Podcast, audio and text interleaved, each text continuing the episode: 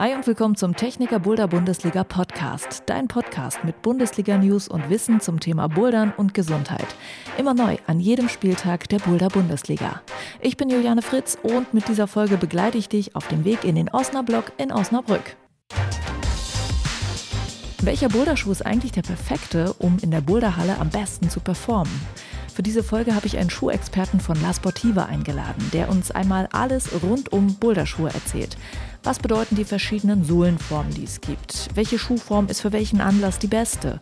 Und vieles mehr. Das hörst du von Felix Sattelberger von La Sportiva. Was macht man eigentlich als Chefschrauberin in einer Boulderhalle? Im Osnabrück ist Runa Lahmann die Chefin, was den Routenbau angeht. Und in dieser Folge reden wir über ihren Job.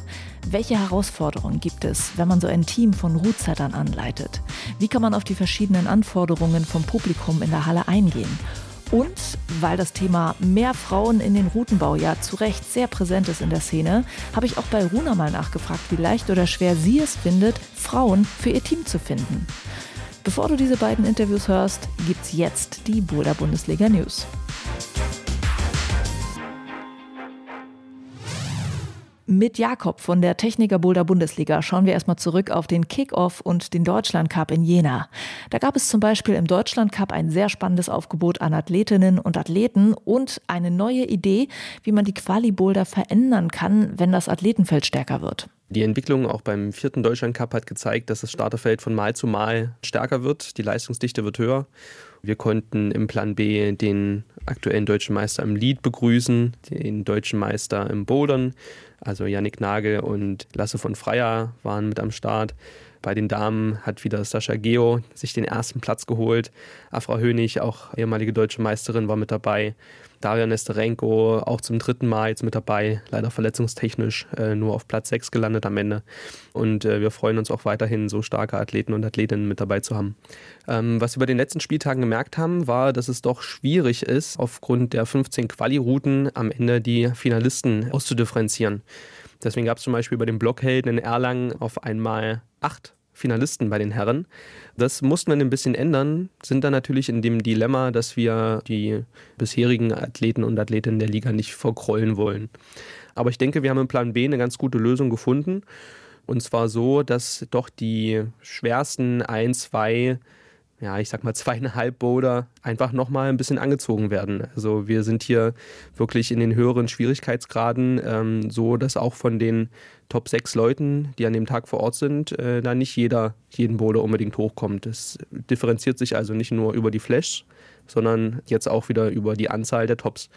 Und äh, für alle die, die bisher mit dabei waren, wird sich dadurch aber nicht viel ändern. Ähm, ich sag mal, der Großteil der Leute, die um jeden Top kämpfen, kämpfen eben dann doch nicht am allerschwersten um den letzten Top. Ähm, und die, die das bisher gemacht haben, die haben auch jetzt noch weiter Grund mitzukämpfen, denn auch für die ist das trotzdem drin. Der nächste Kickoff und Deutschland Cup findet im Osnabrück in Osnabrück statt. Diese Halle ist spontan eingesprungen. Eigentlich sollte dieser Spieltag ja im Onyx in Leipzig sein, aber die Halle wurde nicht rechtzeitig fertig gebaut und der Osnabrück wurde sich von vielen von euch als Ersatzhalle gewünscht. Dankeschön also an den Osnabrück. Das Team von dieser Halle begleitet die Liga übrigens jetzt schon seit einiger Zeit. Die haben nämlich einen eigenen Twitch-Stream und streamen jetzt regelmäßig bei Bundesliga-Kickoffs. Schaut da auf jeden Fall mal rein. Und Jakob hat in Osnabrück noch ein besonderes Highlight. Ich freue mich auch auf äh, aus dem Team Runa wieder zu treffen. Runa war also auch viel mit dabei bei den Spieltagen hat früher selbst auch teilgenommen an der Liga, ist jetzt die Chefschrauberin und Mitbesitzerin der Halle und äh, wird dann zum fünften Deutschland Cup auch äh, mit mir zusammen kommentieren. Da freue ich mich auch schon sehr drauf. Der Osnabrück ist ja jetzt der vorvorletzte Spieltag der Saison. Es kommen noch Berlin und Bremen und danach das Finale. Der Termin wurde schon bekannt gegeben, der 10. Juni ist es und die wichtige Frage ist jetzt, wo findet das Ganze statt? Es gibt zwei Möglichkeiten und gerne möchte ich alle Zuhörer und Zuhörerinnen auch mitnehmen. Wir möchten gerne das Outdoor-Finale aus dem letzten Jahr wiederholen, die Bühne noch ein bisschen größer machen und das Ganze hoffentlich dann wieder auch auf der Rasenmühleninsel in Jena, hier in der Geburtsstadt der Liga. Es ist ein ähm, eine Riesenaufgabe, ein Riesenprojekt, was da äh, wieder vor uns steht. Und ähm, das ist momentan noch in keiner anderen Stadt realisierbar für uns im Team. Deswegen und weil es einfach auch eine tolle Stadt ist und eine tolle Halle hat, äh, gerne wieder in Jena. Falls es aufgrund von Finanzierung oder organisatorischen Sachen nicht klappen sollte, gibt es aber einen Ausweichort. Deswegen konnten wir den Termin auch schon ankündigen. Und das wird dann in Leipzig stattfinden, im Onyx. Und diesmal auch wirklich, äh, der Henrik, der Chef, hat mir versichert, dann ist es auch wirklich fertig. Wir sind also voraussichtlich in Jena. Und wenn das nicht klappen sollte, freue ich mich trotzdem auf eine tolle Halle in Leipzig. Jakob, zum Schluss noch eine Frage bezogen auf ein Thema, was in dieser Folge vorkommen wird. Worauf achtest du beim Boulderschuhkauf? Äh, ich hatte immer viel Probleme mit der Ferse und äh, bin froh, dass ich inzwischen äh, Schuhe gefunden habe, bei denen das kein Problem mehr ist. Meine Schuhe müssen schon eng sein. Nicht an der Ferse rausrutschen, auch vorne eng sein. Ähm, ich weiß, der sollte auch gemütlich sein, aber irgendwie meine Füße passen sich da relativ schnell an und sind da schmerzunempfindlich. Und eine weiche Sohle ist wichtig. Weiche Sohle ähm, für schönes Plattenschleichen, kleine Tritte, finde ich auch gut. Jakob, danke dir. Ja, und wir werden in dieser gerne. Folge hören, was andere Menschen an Schuhen so wichtig finden und worauf man achten sollte. Ich bin gespannt.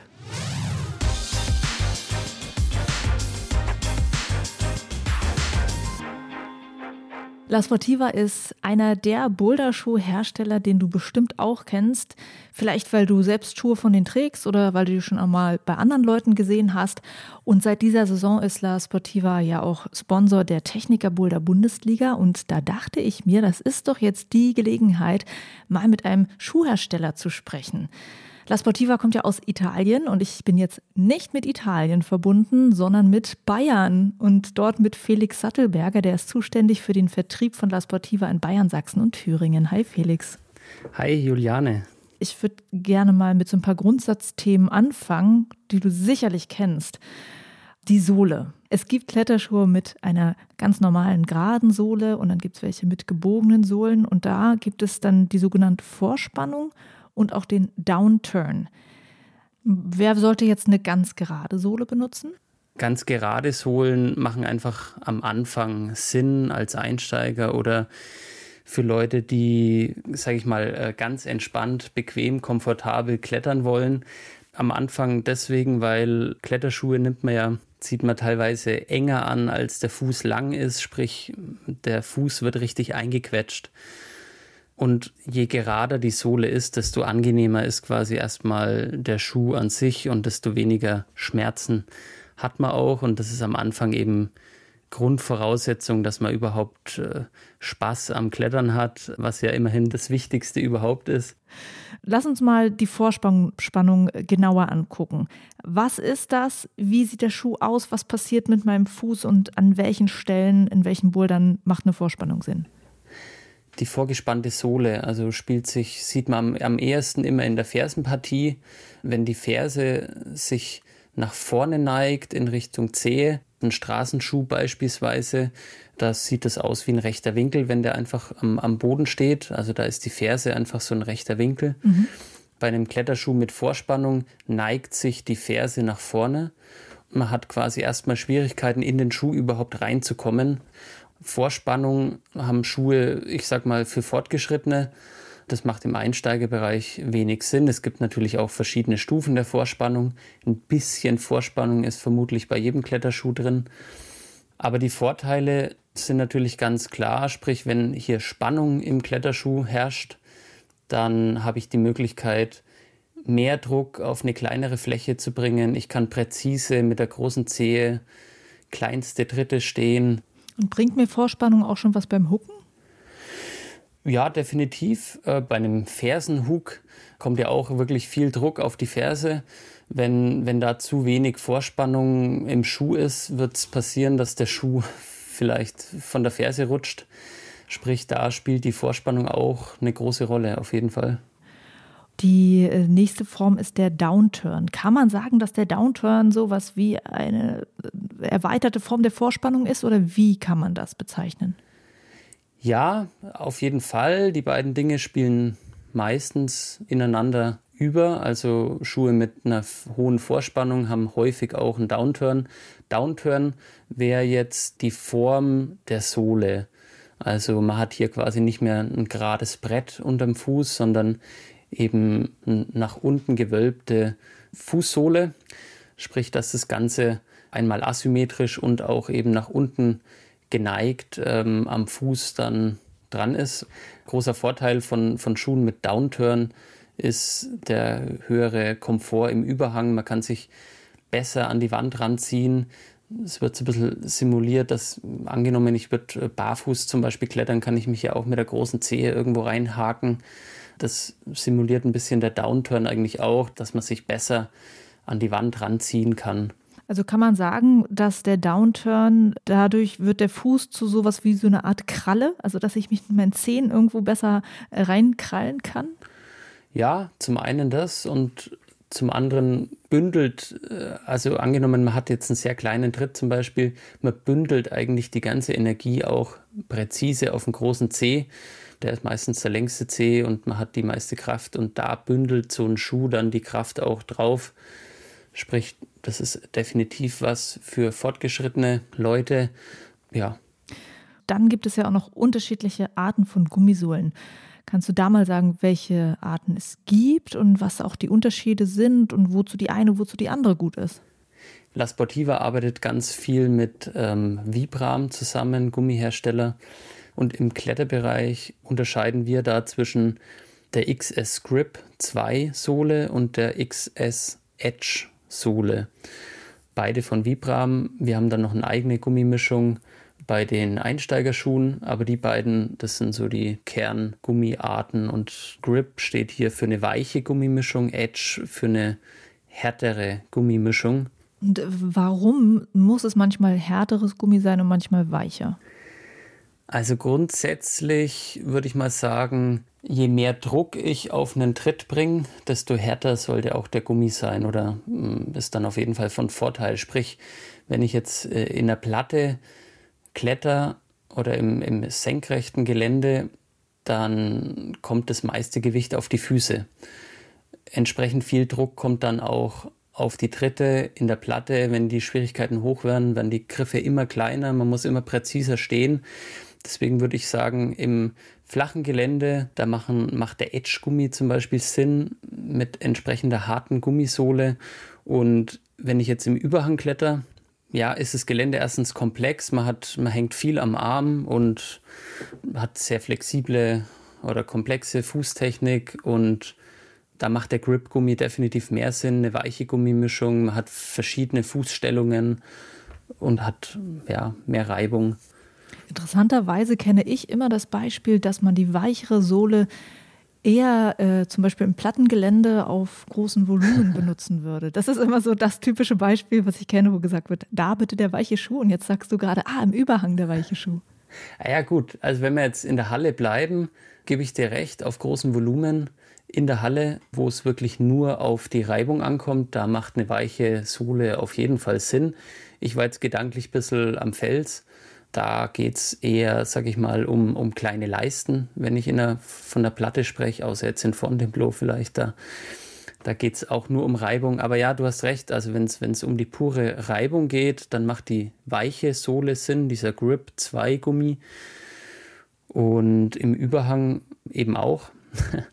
und wenn es sehr, sehr kleine Tritte sind, dann macht der Edge-Gummi mehr Sinn. Aber da sind wir eigentlich auch beim Thema. Wenn ich jetzt, könnte ich eigentlich generell sagen, in der Halle brauche ich eher eine weiche Sohle, am Fels teilweise dann die harte Sohle. Und gibt es zum Beispiel von La Sportiva einen Schuh, der der perfekte Mix zwischen beiden ist? Wenn man sagt, so, oh, dann muss ich ja ständig meine Schuhe wechseln, das machen ja auch Wettkampfathletinnen und Athleten tatsächlich. Ja. Ähm, gibt es so eine Mischung? Also es gibt einige Schuhe, die versuchen, möglichst ein breites Spektrum abzudecken. Das wäre zum Beispiel das Modell Solution, Solution Comp oder auch Squama zum Beispiel. Das sind schon Schuhe, mit denen man wahnsinnig viel machen kann.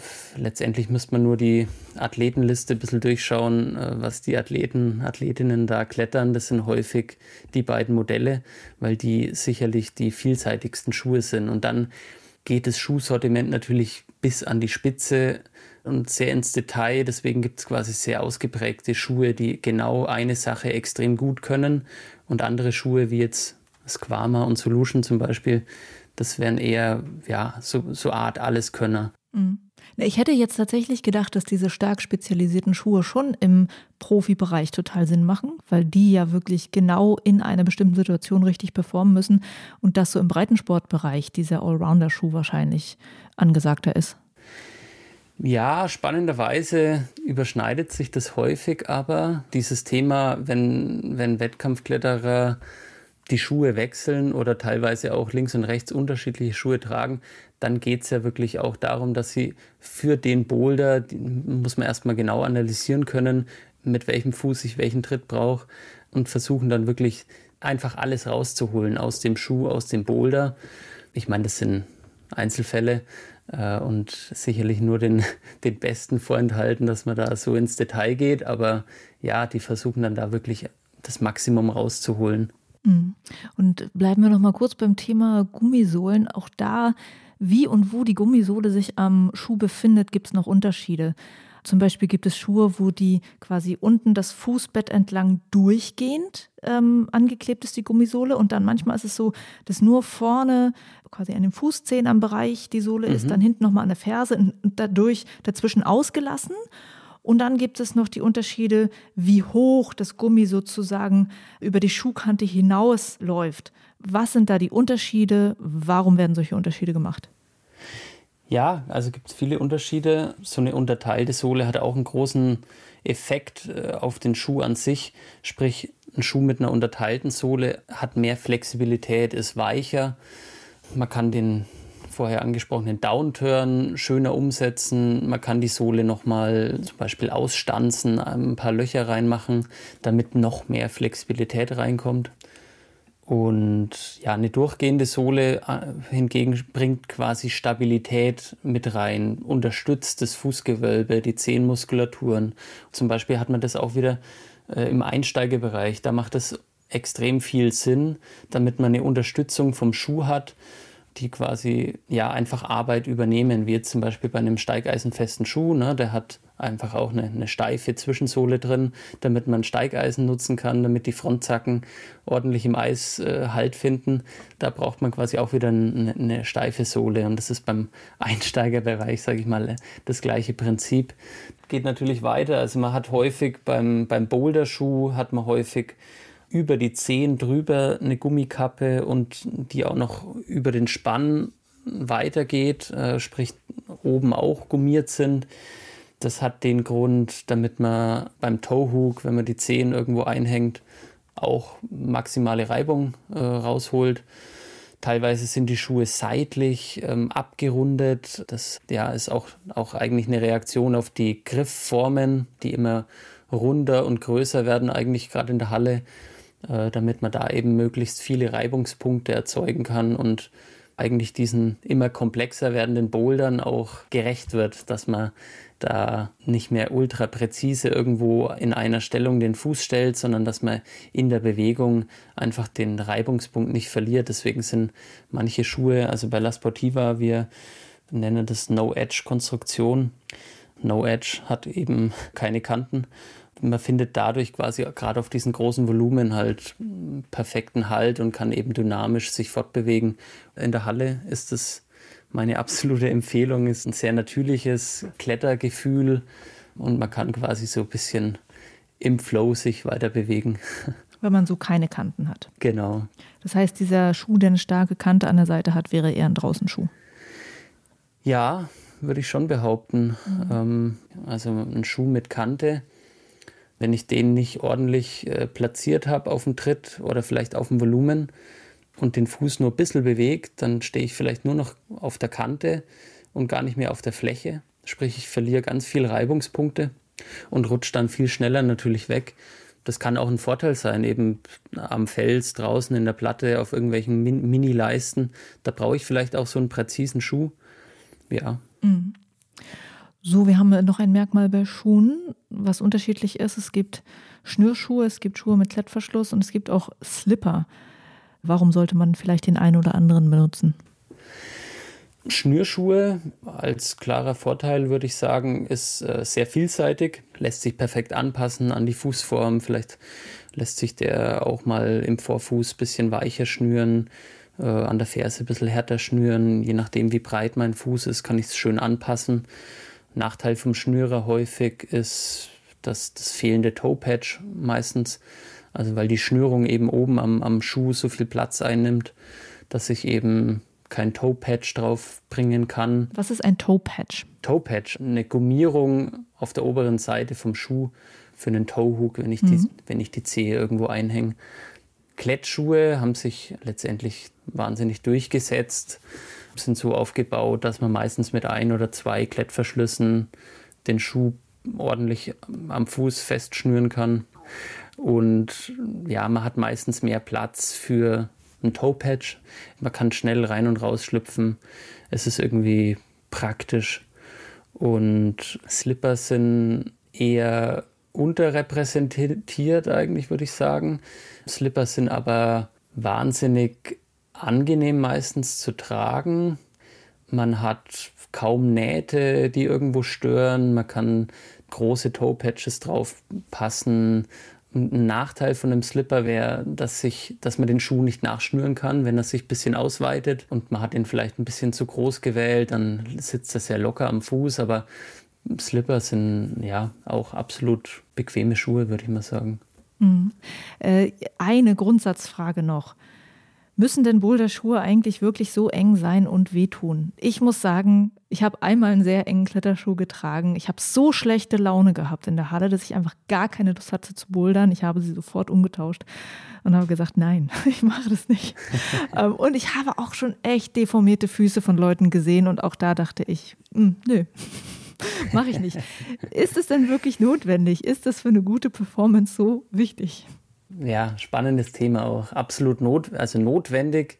Ich würde sagen, in der Halle braucht man definitiv keinen so engen Schuh tragen, dass er irgendwie wehtut. Außer man hat einen ganz speziellen Hug, der irgendwie anderweitig gar nicht halten würde. Am Fels kann es schon mal vorkommen, wenn ich bestimmte Touren habe mit winzigen Tritten, wo ich maximal Druck auf den Fuß bringen muss. Da komme ich mit einem zu großen Schuh einfach nicht weiter, außer ich habe brutale Fingerkraft und kann das äh, wegpressen, dann klappt das vielleicht, aber ja, am Fels schon eher. Ja, okay. Prinzipiell ist es aber äh, schon ein wichtiges Thema, dass, dass der Kletterschuh fest am Fuß sitzen sollte. Wir haben vorher über diese Vorspannung gesprochen, sprich Spannung sollte in jedem Kletterschuh sein. Das ist schon so das Grundprinzip vom Kletterschuh. Aber da gibt es eben viele, viele Stufen. Ähm, und wir gehen nochmal wirklich zu, ähm, wer sollte welchen Schuh tragen? Wenn ich jetzt Einsteiger oder Einsteigerin bin, was sind so die Kriterien, wo man sagt, das ist der Anfängerschuh, ähm, ne, welche Boxen muss ich da abticken? Der sollte bequem sein, etwas steifer sein, das sind meistens eben die, die geraden geschnittenen Schuhe mit wenig Vorspannung. Meistens auch die etwas günstigeren Modelle letztendlich. Und wenn ich mich dann etwas weiterentwickelt habe in dem Sport, dann kann man sagen, okay, fangen wir mit einer leichten Vorspannung an oder wie geht es weiter? Ja, definitiv. Also zum einen vielleicht mal den, den ersten Schuh zum Wiederbesohlen bringen. Das macht auf jeden Fall Sinn. Dann hat man schon mal ein zweites Paar, kann sich schon mal abwechseln, kann zum Aufwärmen vielleicht den, den Einsteigerschuh nutzen.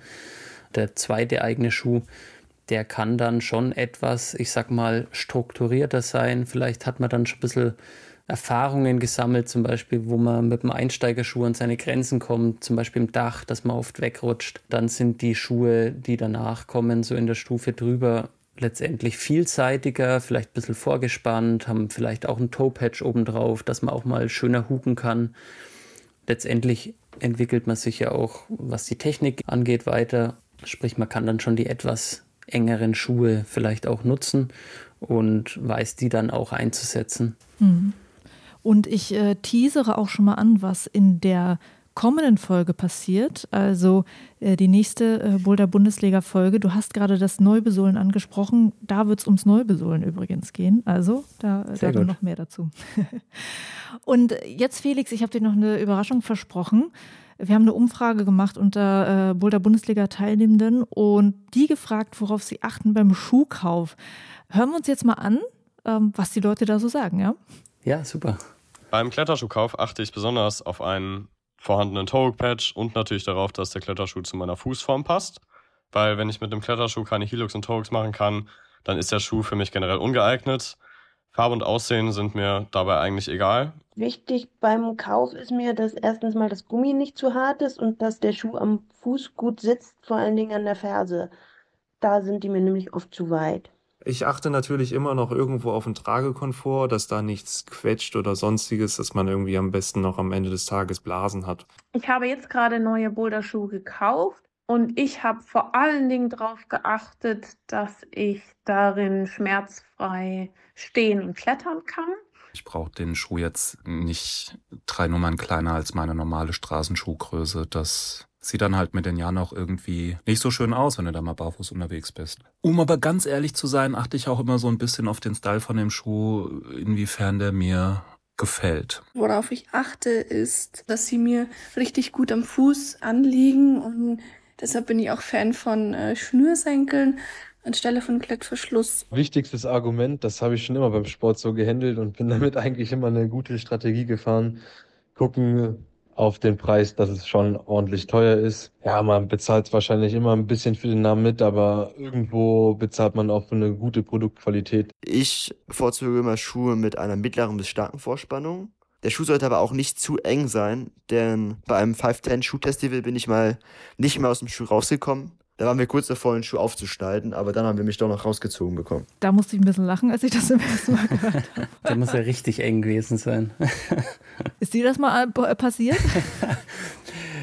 nee, das ist mir noch nie passiert. Wobei ich ähm, schon tendenziell sehr enge Schuhe trage, aber da ist eher das Reinkommen das Problem eigentlich. Ja, aber ansonsten ähm, hatte ich jetzt noch irgendeine Aussage überrascht oder sagst du so, ja, so, so kenne ich das, wenn Leute Schuhe kaufen? Ja, also schöne Umfrage auf jeden Fall, spannend. Jetzt eine Dame hat zum Beispiel speziell gesagt, sie sucht äh, weiche Schuhe. Das ist eigentlich ein schönes Thema, was bei La Sportiva auch genau so aufgegriffen wird. Äh, es gibt nämlich Damenschuhe und Herrenschuhe oder so Art Unisex-Schuhe und speziell Damenschuhe. Die Damenschuhe, die so definiert sind bei La Sportiva, sind eben letztendlich weiche Varianten von der Unisex-Variante. Äh, Im Schnitt sind Damen leichter als Herren und entsprechend werden dann auch weichere Schuhe designt und deswegen gibt es von vielen Modellen eben auch eine, eine Damenvariante. Achso, das Körpergewicht spielt dann da eine Rolle? Das ist für La Sportiva der Grundtenor, genau. Ja, also schöne, schöne Punkte, die da eigentlich angesprochen wurden. Ähm, ich weiß jetzt nicht genau, wie fortgeschritten da jetzt äh, die Umfrageteilnehmer Innen ich glaube, das ist schon waren. eine ganz gute Range. Also da sind Leute, die noch quasi den, den Anfängern gerade entsprungen sind, so. Und welche, die schon ziemlich weit sind, so. Die schon länger dabei sind, ja. Style war einmal, glaube ich, dabei. Na, einmal Style egal und einmal Style ist wichtig. Und ah, da ja. wollte ich auch nochmal fragen, wie sehr ihr da auf irgendwelche Modeerscheinungen oder auf Feedback von Kunden achtet, ähm, was einfach Form, Farbe, irgendwelche, ähm, ja, Ornamentierungen, ja. was das angeht? Prinzipiell sind wir wahrscheinlich, was den Style angeht, bei den Kletterschuhen äh, noch am weitesten entfernt von irgendwelchen Modetrends oder Modeerscheinungen. Also wenn La Sportiva ein Modell, ein Schuhmodell neu zum Beispiel rausbringt, äh, dann sind es, haben die meistens einen extrem langen Produktzyklus, quasi Produktlebenszyklus. Also ich weiß nicht, manche Modelle gibt es, gutes Beispiel, Mythos, der Kletterschuh Mythos, den gibt es seit über 30 Jahren unverändert. Der sieht so ein bisschen oldschool auch aus, wenn ich mich erinnere. Extrem oldschool, ja. Farbe braun. Also sprich, Modeerscheinungen spielen beim Kletterschuh Gott sei Dank, wie ich finde, eine ganz untergeordnete Rolle. Aber teilweise gibt es dann doch, äh, gerade beim Einsteigerbereich, gibt es häufig auch mal eine, eine zweite oder dritte Farbvariante, wo man vielleicht gerade beim Einsteigerschuh, der auch nicht so aufwendig ist zu bauen, äh, vielleicht eher mal darauf reagieren kann, dass man da eine zweite, dritte Farbe anbietet. Wie gesagt, für, für La Sportiva kann ich jetzt sprechen, da spielt beim Kletterschuh definitiv primär eins ist die Performance. Und äh, ganz hinten, wenn dann noch die Möglichkeit ist, irgendwie mit der Farbe rumzuspielen, dann kann man das machen. Aber ja, ich sag mal, in der Priorität ist es ganz hinten angestellt. Mhm. Kommen wir mal noch mal weiter zu einem anderen Schuhthema und zwar Schuhpflege. Die Schuhe nutzen sich ja besonders schnell an den Sohlen ab und sie können auch schnell mal sehr unangenehm riechen. Was sind denn äh, deine Tipps für Langlebigkeit von Schuhen und eben gegen diesen Geruch? gegen Geruch wollte ich vielleicht dich fragen. Socken. Socken, Socken mache Socken ich. tragen. Ah, ja, ja, gute Idee. Also ja, äh, Thema Geruch ist auf jeden Fall präsent. Wie du sagst, ja, Socken tragen, genau, äh, nimmt dann vielleicht eher den Schweiß auf. Dünne Socken und welche, wo kaum Nähte dran sind. Okay, genau, ja. Das ist wichtig. Äh, ja, ja. Also witzigerweise haben wir sowas auch im Sortiment. Climbing Socks. Äh, das ist ein bisschen Geschmackssache wahrscheinlich. Man verliert definitiv ein bisschen irgendwie an Performance, an Reibung im Schuh. Wenn man jetzt viel huken will oder ans, ans Limit gehen will, ist es wahrscheinlich eher kontraproduktiv, Socken zu tragen. Und offen lagern, an der Luft irgendwie mal raus aus dem Kletterrucksack, mhm. raus aus der Tüte. Aber ja, Thema Abnutzung ist ein großer Punkt. Gerade in der Halle ist das absolut ein Thema, weil man ja letztendlich an so sandbeschichteten Wänden klettert. Das ist ähnlich wie ein Schmögelpapier. Reibt man da den Gummi halt teilweise extrem schnell runter. Aber am Ende hilft präzises Klettern. Was da eine schöne Übung ist, äh, vielleicht beim Aufwärmen kann man da genau darauf achten, dass man beispielsweise einfach ausschließlich den Tritt zu berühren und eben mit dem Schuh nicht die Wand zu berühren. Ja, manchmal trifft man irgendwie in der Hektik vielleicht den Tritt nicht direkt sondern stößt erstmal gegen die Wand, rutscht dann ein bisschen runter und jede Zentimeter, den man halt mit dem, mit dem Schuh seitlich an der Wand irgendwo rumrutscht, äh, frisst natürlich den, den Gummi auf und entsprechend schnell kann ich da auch so einen Schuh zerstören.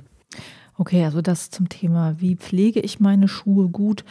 Jetzt kommt nochmal das, äh, was wir schon einige Male angesprochen haben. Die Schuhentwickler, das hast du mir auch schon vorher erzählt, die gehen stark auf den Hallensporttrend ein und entwickeln die Schuhe immer mehr auch in Richtung, was wird gebraucht für die Kletter- und Boulderhalle. Einige Punkte, wie gesagt, haben wir schon genannt.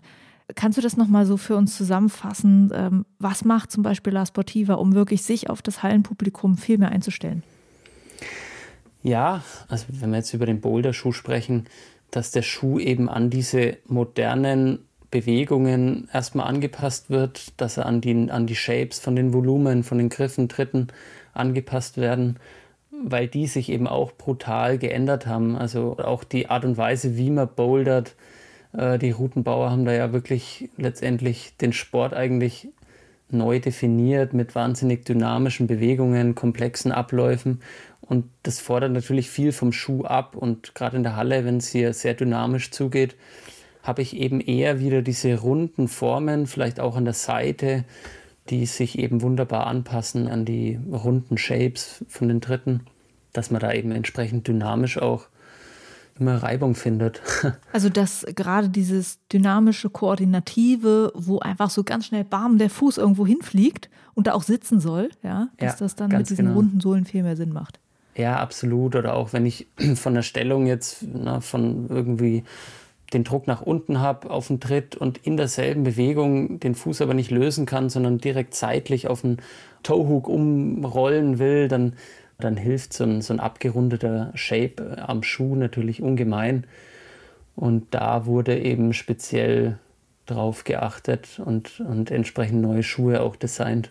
Und welcher Schuh ist jetzt quasi konkret auch der, der bei diesen Überlegungen rausgekommen ist? Also im Boulder, Boulder-Bereich war das der Theory, heißt der. Und äh, für, für Seilklettern war es eine Neuauflage vom Solution, hieß dann Solution Competition. Okay. Wir kommen jetzt zum Schluss nochmal zu dir ganz persönlich. Was ist dir denn bei Boulderschuhen wichtig? Worauf schaust du Design, Funktionen, äh, wie er sitzt, der Schuh? Und was ist dein Lieblingsschuh und warum?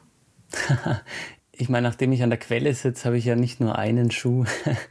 Aber wenn ich jetzt von der Halle spreche, ist es definitiv mein absoluter Lieblingsschuh, der Mantra. Recht neues Modell auch, ist ein Slipper äh, und hat eben diese komplett runde, designte Sohle, die ein ganz flowiges Klettererlebnis mitgibt. Also das macht Spaß, der ist nicht zu aggressiv, ist, ist relativ bequem. Also gerade in der Halle versuche ich eigentlich eher bequemere Schuhe zu tragen als jetzt am Fels, wo ich vielleicht voll an mein Limit gehen will.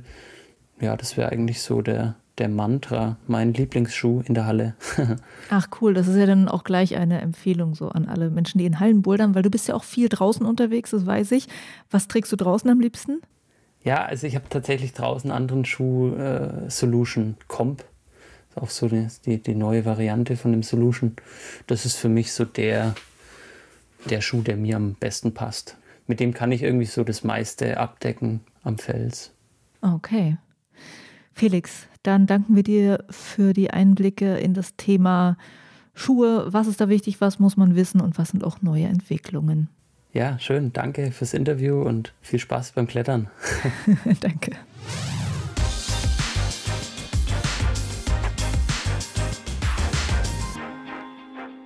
Runa Lahmann ist Mitgeschäftsführerin vom Osnabrück und Routenbauchefin im Osnabrück. Und wegen zweiterer Funktion rede ich jetzt mit ihr. Hallo Runa. Hallo Juliane. Es ist sehr schön, dass wir mit der Boulder Bundesliga wieder im Osnabrück zu Gast sein können. Ihr habt der Bundesliga quasi aus der Patsche geholfen, weil eine Halle in dieser Saison leider absagen musste. Also jetzt auch nochmal hier im Podcast Dankeschön, dass ihr eingesprungen seid. Ja, voll gerne. Also wir wurden ja quasi auch gewotet. Wir haben uns zwar irgendwie auch angeboten, aber die Community hat irgendwie ja, dafür gewotet, dass wir wieder mit dabei sind. Und wir machen das total gerne, sind schon ganz aufgeregt und freuen uns wahnsinnig. Ja, super. Und ähm, diese Kick-Off-Samstage, du kennst sie ja auch bei der Boulder Bundesliga, da stehen dann morgens ganz viele Leute vor der Tür und erwarten eine ganz äh, schicke, tolle Halle mit ganz vielen schicken, neuen, spannenden Bouldern und niemand sieht, was da jetzt die äh, äh, zwei, drei Tage davor in dieser Halle passiert ist und wie das alles vorbereitet wurde. Kannst du mal so einen Einblick geben als Routenschrauberin und halt auch als Routenbauchefin? Was bedeutet das für eine Halle, diesen Arbeitsaufwand zu haben, so ein Event auszutragen? Wie groß anders ist das als einfach ein ganz normaler Schraubarbeitstag? Ja, es ist schon ein enormer Mehraufwand tatsächlich.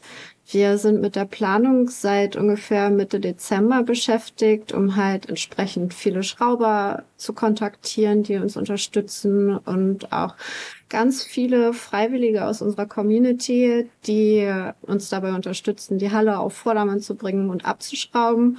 Also ich kann ja mal einen Vergleich geben. Normalerweise ist es so, dass wir Sonntagabends einen Sektor abschrauben. Das sind meistens so vier Leute und zweieinhalb Stunden. Und dann schrauben wir Montag, Dienstag mit drei Leuten für circa sechs Stunden, inklusive Testen. Für die Bundesliga ist es jetzt ein bisschen anders. Da haben wir am Donnerstag und Freitag komplett geschlossen. Donnerstag werden von ähm, acht Sektoren insgesamt sieben abgeschraubt, komplett. Die Griffe müssen also runter von der Wand, Schrauben sortiert werden, gewaschen werden. Da haben wir also unheimlich viele Helfer mit am Start. Und am Freitag wird den ganzen Tag geschraubt. Und zwar nicht nur mit drei Leuten, sondern wir haben circa acht Leute, die sich um die Quali-Boulder kümmern und dann haben wir noch vier Leute, die sich komplett um die Final-Boulder kümmern. Und ja, unsere Wettkampfwand mit hoffentlich einigen Leckerbissen bestücken. Kannst du auch schon sagen, wen ihr da noch mit dabei habt im Routenbauteam? Es ist hauptsächlich jetzt für die Quali unser Kernteam. Wir haben aus Oldenburg noch den Flo eingeladen und jetzt bin ich gerade noch dabei, für die Wettkampfboulder, also für die Deutschland Cup Boulder, ein paar Leute zusammen zu suchen. Da habe ich bisher ein paar Absagen bekommen, deshalb bin ich da immer noch am Suchen. Aber ich werde dabei sein. Dann der Theo wird dabei sein, den kennen vielleicht auch einige. Theo Konstantakopoulos, der war früher im griechischen Nationalkader unterwegs und auch äh, ehemaliger World Cup Kletterer. Ist schon ein paar Jahre her. Aber da freue ich mich total, dass der dabei ist. Und dann habe ich jetzt mit dem Lorenz Langfeld gesprochen, der wird hoffentlich auch dabei sein. Und eine Anfrage steht noch aus, da muss ich mich noch drum kümmern. Oh, werde ich Sicherheit auch noch jemanden finden. Ja, danke für diesen Einblick schon mal. Und äh, jetzt kommen wir mal zu dem Hauptthema, weshalb ich mit dir sprechen wollte. Was macht denn eigentlich eine Routenbauchefin? Also als äh, Routzeiter oder Routzeiterin kommt man ja morgens in die Halle und schraubt und testet und geht dann danach wieder. Und für dich äh, ist es ja nicht nur dieser Job. Du hast noch ein paar andere Aufgaben und da würde ich gerne mal mit dir zusammen reingehen und gucken, was da alles dazugehört. Erstmal dieser Root-Setting-Tag. Wie ist denn da eigentlich deine Rolle? Hast du da sehr stark so eine Führungsposition und äh, greifst irgendwie immer mal überall ein und musst irgendwo zu was sagen? Wie ist denn das? Ja, also im Grunde, so im Hintergrund passiert erstmal die ganze Planung, also Monatsplanung, die Einteilung der Schrauber, dann Eventplanung oder Finalplanung zu unseren Events, wer schraubt welche Boulder und äh, welche Volumen, welche Griffe möchte ich dafür zurückbehalten. Also das steht alles soweit im Hintergrund, was so keiner wirklich mitbekommt. Dann die Einteilung der Boulder morgens nehme ich vor meistens. Aber mein Team ist mittlerweile schon so weit, die können das auch mal ganz gut ohne mich machen, weil ich nicht immer dabei sein kann. Und mittlerweile sind wir als Team so super zusammengewachsen und die Aufgaben sind eigentlich so klar, dass selbst wenn ich nicht dabei bin, die Einteilung und die Durchführung super klappt. Wenn ich dabei bin, packe ich meine Chefkarte quasi nur sehr, sehr selten aus. Zum Beispiel in solchen Fällen, wo eine Diskussion über einen Boulder einfach zu lange dauert. Da muss ich dann mal eingreifen und sagen, Leute, wir müssen jetzt eine schnelle Lösung finden.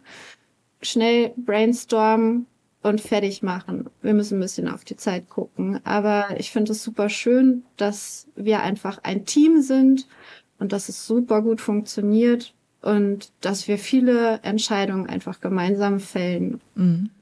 Und was sind denn das für Momente, wo dann mal länger über den Boulder diskutiert wird? Ja, wenn so ein Boulder noch so ein bisschen Pfeffer gebrauchen könnte, also wo man Züge einfach ein bisschen spannender gestalten könnte, da werfe ich dann meine Ideen ein, da sprechen wir kurz drüber und dann überlasse ich aber teilweise den ursprünglichen Schraubern immer noch ein bisschen mehr die Entscheidung, so, okay, möchte ich das jetzt umsetzen oder nicht. Wenn ich meine, dass es umgesetzt werden sollte, weil es besser zum Rest des Boulders passt, mache ich das auch nachdrücklicher. Oder wenn zum Beispiel der Boulder nicht so ganz in das Schwierigkeitslevel reinfällt, das ich vorgegeben habe, dann muss der nochmal geändert werden, weil man kann nicht immer sagen, na ja, dann machen wir halt andere Zettel dran, dann passt das schon. Sondern wenn ich die Aufgaben gebe, dann möchte ich auch ganz gerne, dass die so durchgeführt werden ja, so zum Beispiel, wenn ein Boulder irgendwelche Züge hat, die überhaupt nicht in das Schwierigkeitslevel reinpassen. Das ist auch noch sowas, ne? So, so griffe technisch kannst dich in einen Einsteiger-Boulder kleine Leisten reinschrauben. Das wird nicht funktionieren. Mhm. Ne? Und selbst wenn die komplett durchgemixt sind oder optisch nicht so gut zusammenpassen oder irgendwelche Techniken drin sind, die zum Beispiel für Einsteiger überhaupt nicht geeignet sind, dann muss man da schon auch nochmal sagen, so, da müssen wir noch ein bisschen nachjustieren. Und was häufiger zum Tragen kommt, ist tatsächlich dieser typische Längencheck. Das machen aber meine Mitarbeiter teilweise auch schon wirklich. Was ist der Längencheck? Dass man schon darauf achten sollte, dass möglichst viele Leute die Boulder auch bouldern können und dass es für kleinere Leute nicht exorbitant schwerer ist als für große Leute Wobei ich tatsächlich finde, das ist meine ganz persönliche Meinung, dass nicht unbedingt jeder jeden Boulder machen muss. Es gibt so viele Boulder in einer Halle. Und dann kann es auch gut schon mal sein, dass man zum Beispiel einen Boulder schraubt, wo man so eine ganz, ganz kleine Box hat, wo kleine Menschen super gut reinpassen und so zwei Meter Menschen sich zu so einem Päckchen zusammenfalten müssen und das super unbequem ist. Und dann hat man natürlich auch mal wieder einen Boulder, wo Kleine sich mal etwa entweder ein bisschen ausstrecken müssen oder auch mal springen müssen, was dann natürlich größeren Leuten unter Umständen leichter fällt. Und deshalb habe ich das ganz gerne ausgewogen, dass man für jeden was dabei hat, vielleicht auch innerhalb eines Boulders, dass man sich mal ein bisschen kleiner machen muss, mal ein bisschen länger machen muss und dass man da so eine Waage drin hat. Okay, ja, finde ich spannend, das von dir zu hören, weil ich auch merke, die Philosophien dahinter, wie es gemacht wird, ist auch wirklich unterschiedlich. Also bei Chefschraubern, Schrauberinnen, ähm, wie die das sozusagen in ihrer Halle gerne haben wollen. Also danke für den Einblick. Ja, gern. Ähm, was ich ja auch immer wieder höre, ist, dass der Routenbau ja von Vielfalt lebt.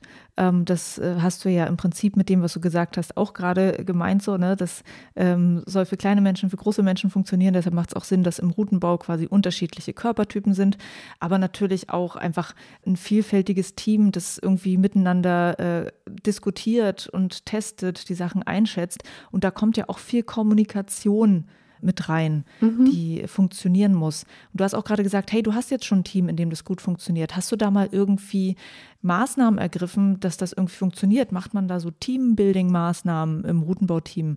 War das so, dass du das mal gemacht hast? Äh, ja, tatsächlich schon.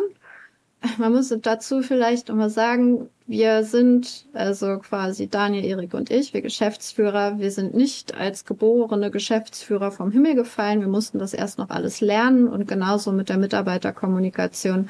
Das heißt, ich habe jetzt quasi mein kleines Schraubteam und habe halt gemerkt, so manchmal ist es mit der Kommunikation einfach schwierig, vor allen Dingen, weil einem doch hin und wieder komischerweise häufiger beim Ruppenbau das Ego dazwischen funkt. Und mir hat teilweise der Umgangston, der so im Team geherrscht hat, überhaupt nicht gepasst. Ich bin ein sehr harmonielebender Mensch und habe das auch in anderen Hallen und in Zusammenhang mit anderen Schraubern häufiger erlebt, dass es halt, dass der Umgangston einfach sehr rau ist und das wollte ich anders haben. Und deshalb habe ich an einem bestimmten Punkt mich mit meinem Team zusammengesetzt und habe gesagt, Leute, wir müssen da was ändern. Ich stelle euch mal das Konzept der gewaltfreien Kommunikation vor. Das basiert im Grunde genommen darauf, dass man eher so seine Bedürfnisse äußert und dass man Wünsche äußert und dass man nicht direkt drauf lospoltert. Und das hat tatsächlich ziemlich gut funktioniert. Danach ist es halt echt besser geworden in der Kommunikation. Es ist ruhiger geworden. Die Leute haben eher darüber nachgedacht, was sie gesagt haben und vor allen Dingen auch darauf geachtet, dass konstruktiv ist, was sie sagen und nicht destruktiv, weil das hat für den ganzen Tag im Grunde so die Stimmung im Team beeinflusst, wenn irgendjemand blöd drauf war und drauf losgepoltert hat, dann waren halt gleich alle anderen auch irgendwie komisch drauf. Und das muss halt nicht sein. Ich finde, Schrauben ist ein Job, wenn er Spaß macht, ist man, ist man kreativer und wenn man ein bisschen rumblödet, dann kommen einfach super coole Ideen dabei raus und man arbeitet einfach viel dynamischer miteinander. Und mittlerweile ist es halt echt so, wir verstehen uns alle super gut und wir wollen es jetzt tatsächlich auch einführen, dass wir gemeinsam öfter in andere Hallen fahren und ähm, ja, uns inspirieren lassen, auch von anderen Bouldern, die wir nicht selbst geschraubt haben. Oder dass wir mal uns zusammensetzen und ein paar World Cups gucken und so. Und das sind so alles Sachen, die ich finde sehr wichtig sind, um so ein Team einfach ja dynamisch und kreativ zu halten. Ne? Mhm. Kannst du so ein Beispiel nennen? Also das Thema gewaltfreie Kommunikation, das ist vielleicht nicht jedem geläufig. Also kannst du vielleicht so einen typischen Spruch vielleicht sagen, wo man sagen könnte, okay, das ist jetzt nicht in dem Sinne gewaltfreie Kommunikation und wie könnte man es besser machen? Oh, ja, das habe ich auch selber schon erlebt. Das ist leider sehr schade, dass es sowas gibt, aber dein Boulder ist scheiße, nimm den wieder raus. Fertig. und da denkt man sich so, hm, gut, aber warum ist er denn scheiße? Anders wäre, du pass auf, die und die Bewegung in dem Boulder, die passt nicht ganz in die Homogenität zum Beispiel des Boulders. Da ist ein Zug drin, der ist viel schwerer als der Rest des Boulders. Wollen wir mal gucken, wie wir das ändern können. Und vielleicht hast du ja auch noch Ideen, wie wir das Ganze flowiger machen können, also dass man einfach konstruktiv rangeht und sagt so, du pass auf, hier, hier passt was nicht. Ich wünsche mir, dass du da nochmal drüber nachdenkst und dass wir gemeinsam Ideen entwickeln, um das Ganze einfach spannender zu gestalten, beziehungsweise dass der Boulder in sich stimmig ist. Und dann gehen die Leute auch sehr viel mehr darauf ein, als wenn man ihnen einfach vor den Latz knallt, ich finde deinen Boulder kacke.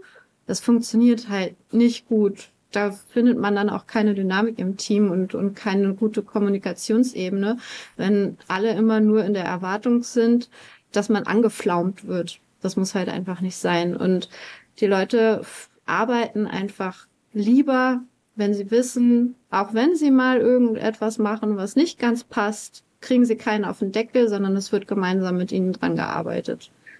Das klingt äh, toll und es ist auch super, dass es äh, von dem Team so angenommen wird.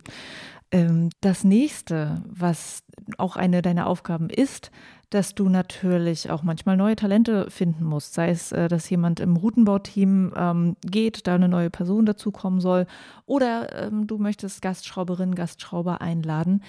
Wie findest du denn eigentlich neue Talente? Das ist tatsächlich gar nicht so leicht. Also auf der einen Seite wollen unheimlich viele Leute Schrauben ausprobieren. Und ich habe die Erfahrung gemacht, dass die meisten den Job unterschätzen. ähm, wir sind dann immer ganz überrascht. Also wir haben ja das Community-Schrauben. Das heißt, Leute, die das gerne ausprobieren möchten, dürfen zu einer unserer Schraubsessions kommen und dann kommt dann extra ein Schrauber mehr. Dann sind wir also nicht mehr zu dritt, sondern zu viert. Und diese vierte Person, die nimmt dann quasi unseren Community-Gast an die Hand und schraubt mit dieser Person zusammen einen Boulder. Und danach ist dann häufig so, ja, wir fragen dann so, du, wie war's denn, wie du es dir vorgestellt hast? So, nee, das ist ja voll schwer. Und die Bewegung umzusetzen, die man so im Kopf hat. Und ich habe mir das viel leichter vorgestellt, als es ist. Und auf dem Wege kann man natürlich schon mal so ein bisschen Einblicke finden, so ja, wer hätte Potenzial, wer kann vielleicht schon von Anfang an Ideen gut umsetzen. Und bei uns ist es jetzt aber so gewesen, unser Kernteam, das uns quasi von Anfang an mit Teileneröffnung begleitet hat, da sind einfach ein paar Leute dabei gewesen, die kannte ich schon länger, die habe ich dann eingesetzt bzw. ausgebildet als Schrauber. Und ein paar Leute sind halt auch von, von ja, unserer Community dazugekommen, bei denen ich einfach dachte, okay, das könnte gut passen. Jetzt haben wir gerade jemanden Neues eingestellt, der kommt aus einer anderen Stadt und da hat, hat da einfach schon ein bisschen Schrauberfahrung gesammelt. Und äh, ja, dann habe ich einfach mal eingeladen, dass er mit uns mitschraubt und habe dann geguckt, passt er ins Team, arbeitet er selbstständig, geht er gut mit dem Werkzeug um und äh, vor allen Dingen war mir halt wichtig, dass äh, wir dort keine Ego-Probleme bekommen. Und das hat einfach super gepasst. Mit Mädels ist das leider ein bisschen schwieriger. Wir haben jetzt zum Glück Mädels im Team. Aber die meisten, die fürs Community-Schrauben nachfragen, sind tatsächlich immer Jungs. Also ja. ähm, habt ihr äh, gezielt versucht, Frauen aus der Halle anzusprechen, ob sie auch mal zum Community-Schrauben kommen wollen und die sagen dann, ach nee, kann ich mir nicht vorstellen oder wie ist das? Gezielt Anfragen tun wir eigentlich nicht. Das wäre vielleicht mal eine Idee, das könnten wir mal machen. Es wäre schon ganz cool, wenn wir da auch ein paar Frauen hätten, die in der Richtung interessierter sind. Ja. Also würdest du auch sagen, weil dieses Thema Frauen im Routenbau, das äh, beschäftigt mich ja auch im Podcast immer mal wieder, ähm, ja. und wo dann auch Hallenchefs äh, oder äh, Routenbauchefs dann sagen, ja, wir wissen ja gar nicht, wo wir die finden. Wenn du jetzt gezielt zum Beispiel für einen Schraubtag eine Gastschrauberin einladen wollen würdest, wüsstest du, wo du nachgucken musst? Es gibt ja noch kein richtiges Verzeichnis, wo man mal nachgucken kann. Das heißt, die meisten Schrauber und Schrauberinnen kenne ich, weil ich sie mal irgendwo getroffen habe, weil ich selbst eingeladen wurde irgendwo zum Schrauben und dort halt schon vereinzelt ein paar Frauen kennengelernt habe oder halt über Instagram, ne, dass man da halt mitbekommt, okay, da sind Frauen, die auch schrauben. Aber auch jetzt für die Auswahl der Deutschland Cup Schrauber ist es echt, also die Zahl an Frauen, die das schrauben können, ist sehr, sehr begrenzt leider. Ja, in Deutschland gibt es einfach echt noch nicht so viele, die das auf einem gewissen Level machen. Und die müssen dann auch Zeit haben an dem Tag natürlich. Genau, die müssen auch Zeit haben und die Erfahrung auch einfach mitbringen, um so einen Cup zu schrauben. Da ist es aber tatsächlich cool. Ich glaube, das machen nicht viele Hallen, so wie ihr das macht, dass ihr dieses Community-Schrauben macht, weil das ja sozusagen ein erster Schritt für alle Leute sein könnte. Ich glaube, ich kenne nur eine Halle, die auch so ein Konzept fährt. Ja, mir ist es jetzt auch nicht so bekannt, dass das so viele machen, aber es ist schon cool. Es macht auch Spaß und es, die freuen sich natürlich auch immer unheimlich. Und ich glaube, dass es auch so ein Stück weit mehr in Richtung Verständnis für die Leute, die den Job regelmäßig ausführen, ne, dass man da mal so einen, so einen Einblick reinbekommt. Total, ja. Also ich finde auch, die Kritik am Routenbau, die ist immer sehr groß.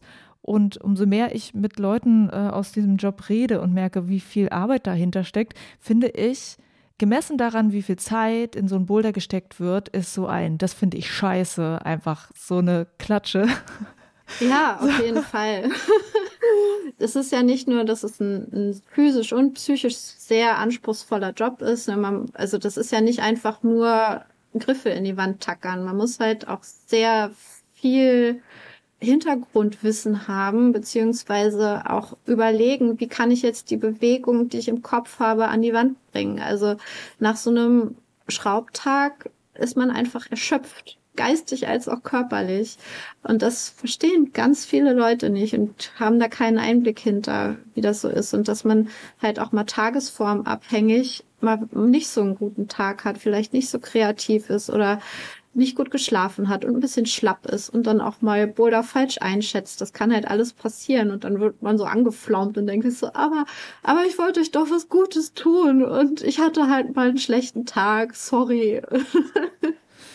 also äh, Routenbau, es ist anspruchsvoll, es braucht viel Zeit und man muss auch nicht nur kreative, tolle neue Ideen haben, sondern auch einschätzen können, ist das denn sicher, was ich hier schraube?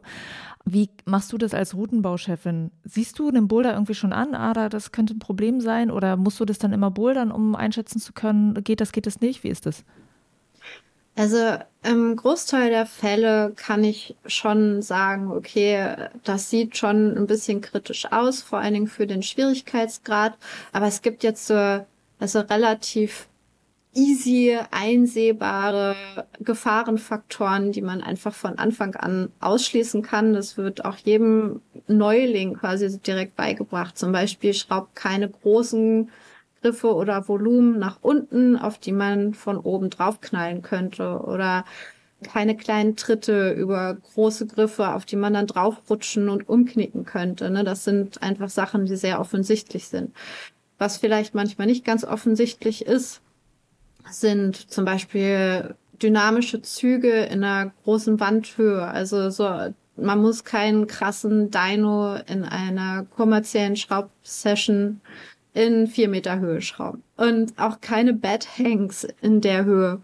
Ja, und die Leute dann kopfüber äh, in 3,50 Meter hängen. Mhm. Sowas ist halt relativ offensichtlich. Das ist mal ganz witzig, darüber nachzudenken, aber da sage ich halt von Anfang an, nein, Leute, das machen wir nicht. Ja, und da muss man halt auch immer mit einberechnen, dass manche Leute, die halt sich von Schwierigkeitsgrad zu Schwierigkeitsgrad vorarbeiten, auch dann ja, am Ende ihrer Kräfte sind teilweise, wenn sie oben ankommen. Und da muss man nicht unbedingt in jedem Boulder die schwersten Züge nach ganz oben setzen und wir sorgen halt auch dafür, dass quasi Rettungsgriffe in greifbarer Nähe sind. Also unsere Downclimber, die setzen wir halt immer dazwischen, da wo es eventuell kritisch werden könnte, dass die Leute halt auch immer was haben, wo sie sich dran retten können. Oder halt sowas wie, was ich vorhin schon kurz erwähnt habe, so kleine Griffe in Bouldern, die eigentlich von Boulderern geklettert werden, die noch nicht so lange dabei sind und die sich da eventuell die Finger verletzen könnten, ne, solche Sachen. Mhm. Und äh, zu guter Letzt, ähm, die Griffe müssen ja irgendwo herkommen. Jemand muss sich darum kümmern, dass die dort in die Halle und ins Griffelager gelangen. Das heißt, du guckst dir auch neue Griffe an. Was, was kommt neu auf den Markt? Oder weiß ich nicht, wie, wie suchst du das aus? Oder guckst du einen Wettkampf und denkst, oh, das Ding möchte ich auch gerne haben bei mir in der Halle. Ähm, wo suchst du danach? Ja, also das, das trifft es schon ganz gut. Also ich gucke mir eigentlich so ziemlich jeden Wettkampf an, der irgendwie aufgezeichnet wird. Also auf, auf jeden Fall mindestens die World Cups alle, um zu sehen. Also werden ja häufig die neuesten Griffsets verschraubt.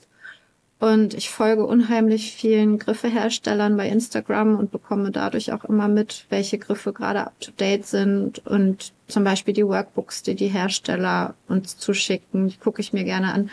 Das ist vielleicht wie für manche irgendwie super tolle technische neue Geräte oder Handtaschenschuhe oder whatever. Für mich sind es Griffe. Und ich liebe das einfach unheimlich in Griffsets zu stöbern, wenn man das so sagen kann. Und gucke mir da allerhand an und schaue, was es so Neues gibt. Und leider, leider steht gerade keine neue Griffbestellung an. Aber wenn es nach mir ginge, würden wir wahrscheinlich äh, schon anbauen müssen, weil wir zu viele Griffe hätten für uns. Mhm, okay. Runa, danke für die Einblicke. Es war sehr interessant zu hören, wie du das Team dort anleitest im Osnabrück. Ja, sehr gerne. Mit diesen Einblicken in den Routenbau von Runa Lahmann ist die Folge jetzt auch schon wieder vorbei. Da bleibt mir nur noch zu sagen, ab in den Osnabrück und hol dir alle Tops, die du kriegen kannst und hab vor allem ganz, ganz viel Spaß. Wie immer gibt es einen Livestream vom Deutschland Cup auf dem YouTube-Channel der Boulder Bundesliga, den ich sehr empfehlen kann. Und danke dir fürs Zuhören. Bis zur nächsten Folge im Techniker Boulder Bundesliga Podcast. Dann geht's nach Berlin in den Südblock.